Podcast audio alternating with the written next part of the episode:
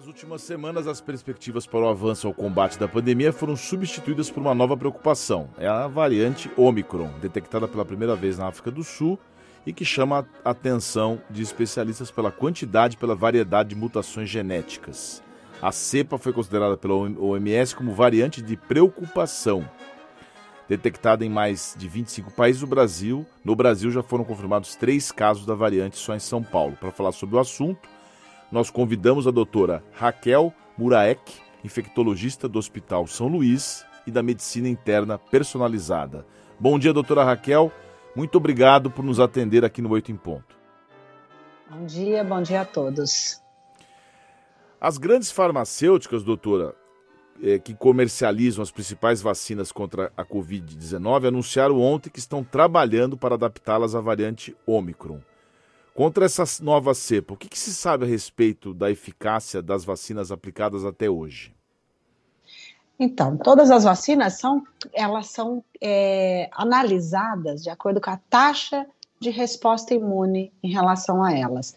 A cada mutação ou a cada variante, né, que é um compilado de mutações, ela sofre uma análise e é uma avaliação que vai ser feita de 5%. Esse é o motivo de ter feito um reforço vacinal para se manter uma resposta imune, a resposta imune às vacinas. Essas é, empresas vão rever se a sua vacina tem potencial imunogênico contra ela ou não.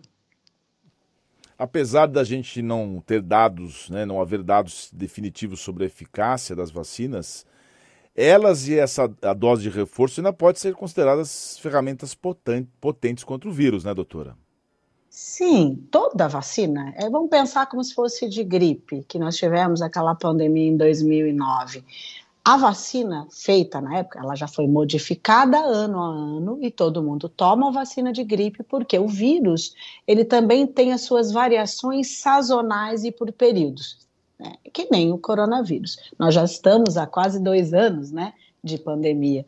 Então, ele tem as suas variações, que é o normal dele para sobreviver. Então, a vacina de gripe todo ano ela é modificada e é feita novamente, e essa vacina nos ajuda a dificultar, é, a, ter, a não ter formas graves de gripe, a não ter mortalidade de gripe, mas ainda continuamos tendo gripe. É a mesma coisa em relação ao coronavírus.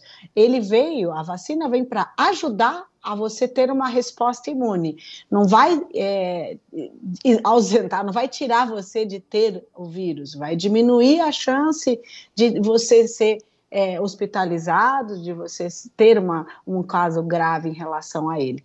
E é certeza que as vacinas vão ter que ser adaptadas também, por períodos, ou até só o reforço vai bastar. Então, isso agora. É, a ciência vai ter que correr rápido para avaliar se a, o reforço já ajuda ou não?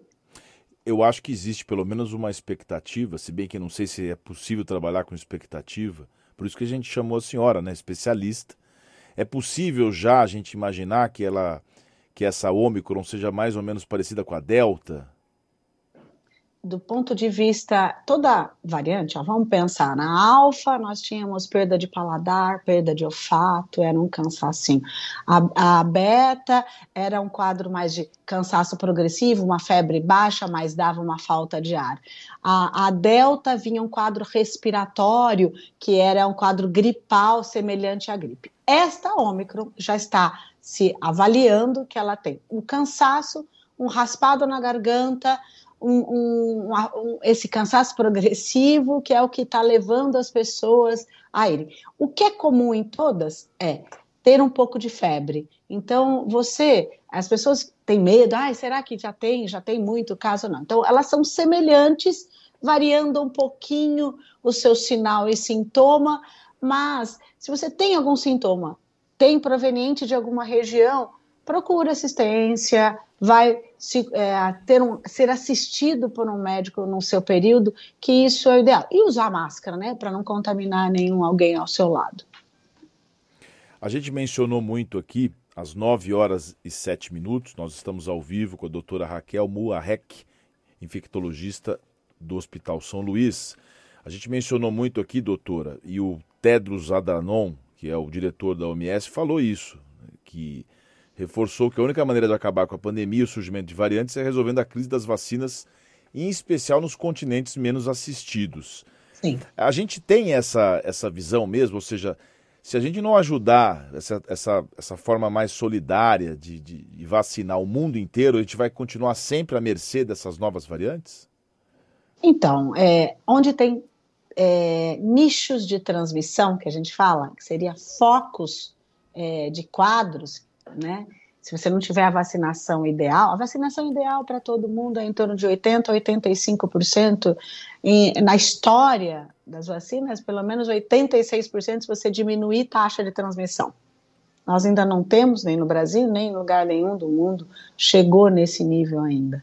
Então, países que não têm a vacina ou que estão é, em deficitário em relação a isso, as transmissões que vão tendo na, na, na população vai fazendo com que a, o coronavírus faça suas mutações, uma somando a outra a cada 15, 20 dias, até ter um compilado de mutações fazendo uma nova variante. Então, isso acontece em países menos vacinados, onde você tem na população focos rápidos de transmissão, sem ter os cuidados, né, as medidas preventivas, isso faz com a presença e a recorrência de mutações.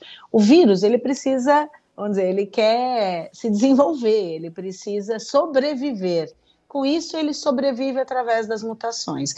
Nós, para vivermos e não termos mais isso, a gente precisa que todos vacinem, todos façam medidas de segurança, pelo menos uso adequado, que tenham as suas a sua consciência de que eu estou no quarto, quinto mês perto da vacina, eu vou ter que ter um reforço. Então, os reforços dessas vacinas, provavelmente, se ainda continuar tendo mutação, vai ser num período desse mesmo de cinco a seis meses, que é o que se está se mostrando no, na, no, no, na nossa, no, no geral dessa história, dessa pandemia. E as pessoas que têm maior fator de risco, elas realmente vão pegar se não tiver os cuidados. Aquelas que têm baixa resposta vacinal também vai pegar se não tiver tomando as devidas medidas de prevenção. Então, curada, grande, e tem muita gente ainda que não pegou, não teve Covid. Tem um risco maior para a saúde é, para essas pessoas que já foram infectadas, pra, no sentido de pegar, ser reinfectado pela Ômicron ou não? Não faz diferença? É, na história geral né, de infecções virais, a partir do momento que o vírus vai se modificando muito, que nem esse, se modificou demais, ele já é quase, né, ele é diferente do que o primeiro, que já saiu há muito tempo, é, você pode ter reinfecções. Sim, ele propicia um aumento de reinfecções, porque ele tem muita mutação, ele vai burlar o sistema de defesa, ele vai burlar a resposta é, é, entrando essa proteína spike com modificações que nem ele tem, mais de 32, então a pessoa pode ter uma reinfecção maior. Então, por exemplo, a Delta se discutiu que tinha em torno de 5 a 10% e ou, não oficialmente chegando a 15% de reinfecção. É, historicamente 5, mas chegando a 15. Com a Omicron, com, com as variações que tem das suas mutações, a discussão é que é, cientificamente, ele pode chegar a ter uma nova reinfecção muito maior, chegando a quase três vezes o, norm, o que tem se esperado pelo Delta. Nós conversamos ao vivo com a doutora Raquel Moarec, infectologista do Hospital São Luís e da Medicina Interna Personalizada, o MIP. Doutora Raquel, muito obrigado por sua participação aqui no Oito em Ponto. Uma excelente é, resto de semana para você. Para vocês todos aí. Muito obrigada pelo convite.